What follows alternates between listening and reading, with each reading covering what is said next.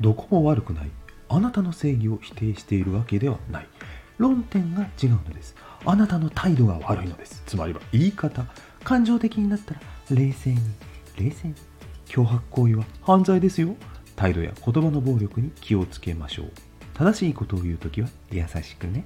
セラジー21でした。